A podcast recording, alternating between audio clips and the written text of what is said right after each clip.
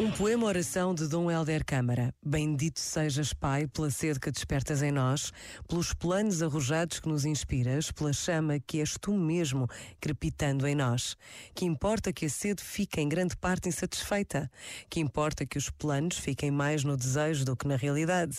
Quem sabe mais do que tu que o êxito depende de nós e só nos pedes o máximo da entrega e de boa vontade. Este momento está disponível em podcast no site e na app.